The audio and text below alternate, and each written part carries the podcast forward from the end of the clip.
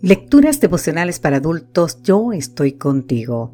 Cortesía del Departamento de Comunicaciones de la Iglesia Tentista del Séptimo Día Gascue en Santo Domingo, capital de la República Dominicana. En la voz de Sarat Arias. Hoy, 2 de julio, convencerá al mundo de pecado. En el libro de San Juan, capítulo 16, versículo 8 nos dice, cuando Él venga, convencerá al mundo de pecado, de justicia y de juicio. En el Evangelio de Juan vemos cómo nuestro Señor Jesucristo se refirió a la obra del Espíritu Santo en estos términos. El viento sopla de donde quiere y oyes su sonido, pero no sabes de dónde viene ni a dónde va. Así es todo aquel que nace del Espíritu. Así nos dice San Juan capítulo 3 versículo 8.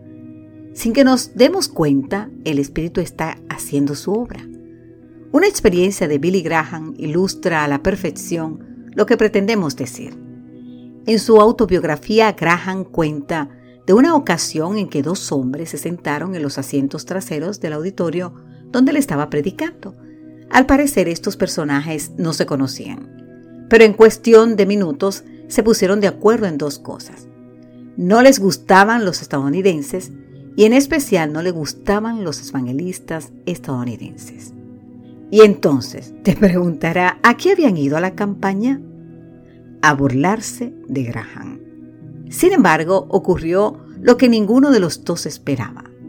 El Espíritu Santo los tocó. Y cuando Graham hizo el llamado, uno de ellos le dijo al otro, voy hacia adelante. El otro le respondió, yo también. Y aquí está tu billetera soy un carterista. Aquellos dos hombres que habían entrado a robar y a burlarse del mensaje y del mensajero salieron convertidos porque como el viento, el toque suave del Espíritu transformó sus vidas. A veces juzgamos a las personas. Las miramos con recelo y dudamos de que algo bueno pueda salir de ellas. ¿Y por qué lo hacemos? El sabio nos da la respuesta en Eclesiastés 11:5. Así como no sabes por dónde va el viento ni cómo se forma el niño en el vientre de la madre, tampoco entiendes la obra de Dios. No, no entendemos la obra divina. No somos capaces de comprender la profundidad del amor del Padre por los perdidos. Cristo hizo esta maravillosa promesa en San Juan 16, 7 y 8. Yo les digo la verdad, les conviene que yo me vaya, porque si no me voy, el consolador no vendrá a ustedes, pero si me voy, se lo enviaré, y cuando Él venga, convencerá al mundo de pecado, de justicia y de juicio. Querido amigo, querida amiga, permitamos que la promesa se cumpla.